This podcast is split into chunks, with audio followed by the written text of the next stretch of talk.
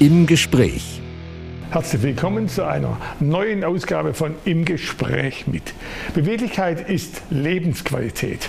Und hier haben wir es genau aufgeschrieben, bei Verschleiß, Arthrose und Schmerzen werden Operation, Knie- und Hüftprothetik ein Thema, das immer mehr Patienten beschäftigt. So sind wir heute hier in der orthopädischen Klinik Paulinenhilfe im Diakonieklinikum Stuttgart bei seinem renommierten Chefarzt Professor Dr. Peter Aldinger. Herr Aldinger, herzlichen Dank, dass Sie Zeit für uns haben und herzlich willkommen.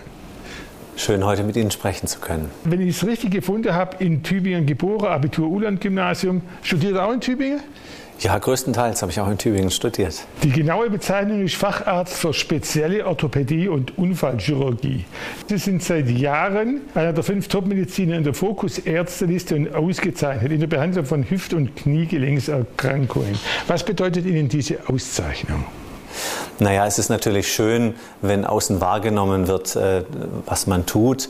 Und äh, ich beschäftige mich jetzt eben schon seit 20 Jahren mit künstlichen Hüft- und Kniegelenken. Ich habe das schon zu Anfang meiner medizinischen Ausbildung, ich habe in Heidelberg an der Orthopädischen Uniklinik angefangen. Das war im Jahr 99, also vor genau 20 Jahren, habe ich mich schon von Anfang an mit den Kunstgelenken beschäftigt. Und das ist zu meinem Steckenpferd geworden. Und ähm, ich glaube, dass wir da auch äh, in den letzten Jahren einfach vieles äh, verändert und aufgebaut haben. Es werden etwa 400.000 künstliche Hüft- und Kniegelenke eingesetzt in Deutschland pro Jahr. Äh, diese Zahl ist eigentlich seit vielen Jahren relativ konstant. Ähm, man kann nicht sagen, dass zu viel operiert wird. Vor der Operation, wie kommt es zur Arthrose und diesen schmerzhaften Gelenkerkrankungen, die dann irgendwann in diese OP münden? Was sind die Ursachen? Man muss sagen, die Ursachen für Verschleiß an Hüfte und Knie sind relativ vielfältig. In den meisten Fällen gibt es schon eine gewisse familiäre Vorgeschichte. Da gibt es äh, Fehlformen der Hüfte, es gibt Überlastungen, ähm, es gibt auch Achsfehlstellungen beispielsweise bei den Kniegelenken und Übergewicht sorgt auch dafür, dass Gelenkverschleiß einfach schneller voranschreitet. Jetzt gibt es natürlich schöne Werbung in zehn Minuten schmerzfrei durch einen Schweizer Luftkissenschuh. Also ich spreche grundsätzlich auch das allgemeine Thema konservative Behandlung davor an. Ja. Wann hilft es und wann ist eine Operation angezeigt? Also grundsätzlich hat die konservative Therapie einen hohen Stellenwert.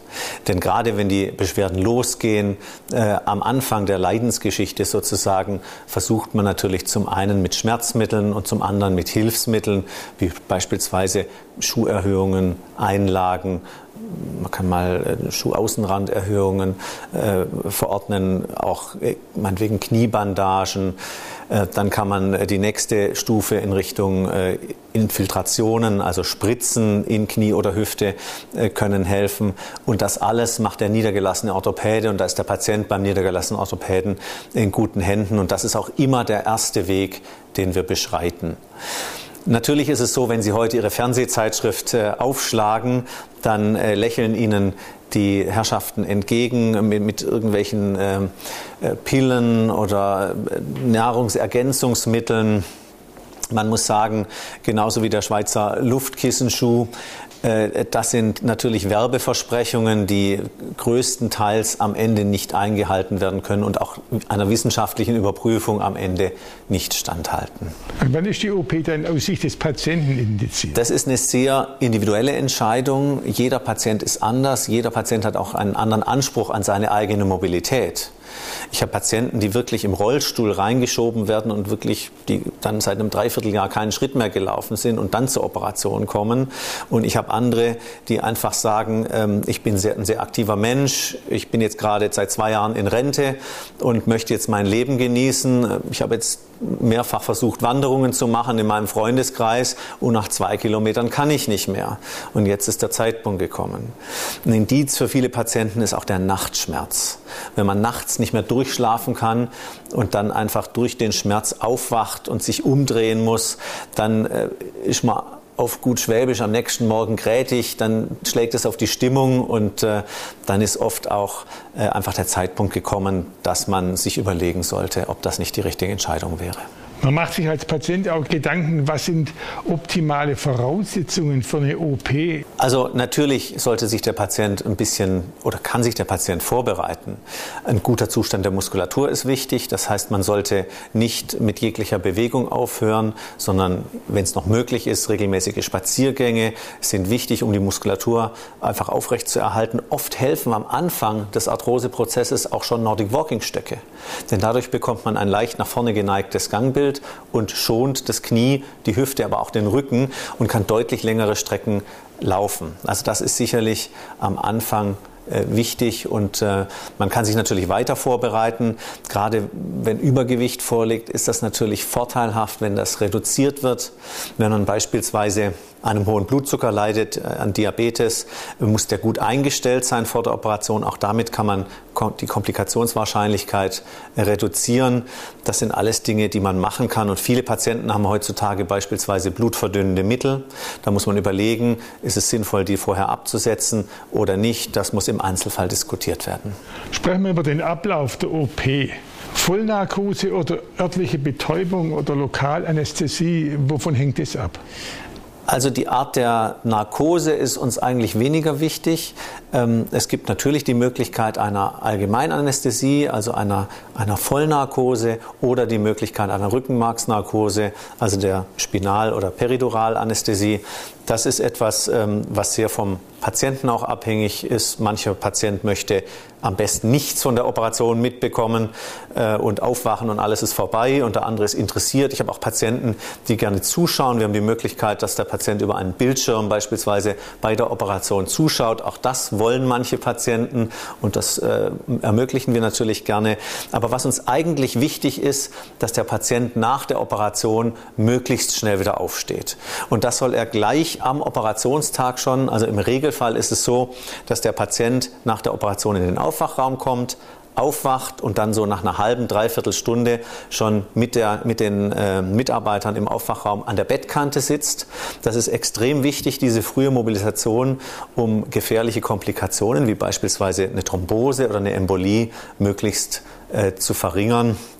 Und dann kommt der Patient auf Station und etwa drei Stunden nach der Operation steht er mit dem Physiotherapeuten auf, meist in so einem Gehwagen und kann dann am Abend auch schon äh, auf die Toilette beispielsweise gehen und, und diese Gänge im Zimmer schon schon erledigen. Und am Tag nach der Operation ist der Patient schon relativ selbstständig. Lassen Sie uns kurz über die unterschiedlichen Implantate sprechen. Worin unterscheiden sich die? Teilgelenkersatz ist bei mehr als der Hälfte aller Patienten, die ein künstliches Kniegelenk brauchen, möglich. Das hat sich nur in Deutschland noch nicht so richtig rumgesprochen. Es gibt aber gute, klare wissenschaftliche Daten, dass ein Teilgelenkersatz beispielsweise genauso lange hält wie ein kompletter Kniegelenkersatz und die Operation selber ist natürlich viel kleiner. Das Operationstrauma ist kleiner, die Komplikationswahrscheinlichkeit ist etwa ein Drittel vom kompletten Oberflächenersatz und auch die Genesungszeit ist etwa ein Drittel vom ganzen äh, Oberflächenersatz. Äh, die Langzeithaltbarkeit ist heute bei diesen, bei guten Implantaten, die wir ausschließlich einsetzen, äh, sehr gut. Nach 20 Jahren, das zeigen Statistiken, sind noch 90 Prozent der Patienten mit dem Gelenk zufrieden. Ein kompletter Oberflächenersatz, auch eine sehr gute Operation, wenn eben mehrere Teile des Kniegelenks angegriffen sind von der Arthrose. Und dann ist das auch eine sehr gute Lösung. Bei der Hüfte ist es so, dass äh, in den allermeisten Fällen das gesamte Hüftgelenk ersetzt wird. Die ganze Operation machen wir heute durch eine Muskellücke. Das nennt sich äh, minimalinvasiv. Das ist eine anatomische Muskellücke zwischen dem seitlichen und dem vorderen Hüftmuskel. Das dehnen wir nur etwas auseinander, können die Operation durchführen. Die Prothese ist direkt voll belastbar und auch hier steht der Patient am gleichen Tag schon auf und ist in der Regel etwa vier Tage im Krankenhaus. Und jetzt kommt Reha oder Ambulanz oder? Wir haben Patienten, die eben zu Hause alleine leben äh, und den ganzen Haushalt ja. bestreiten. Da ist es ungeschickt, wenn sie dann alleine zu Hause sind.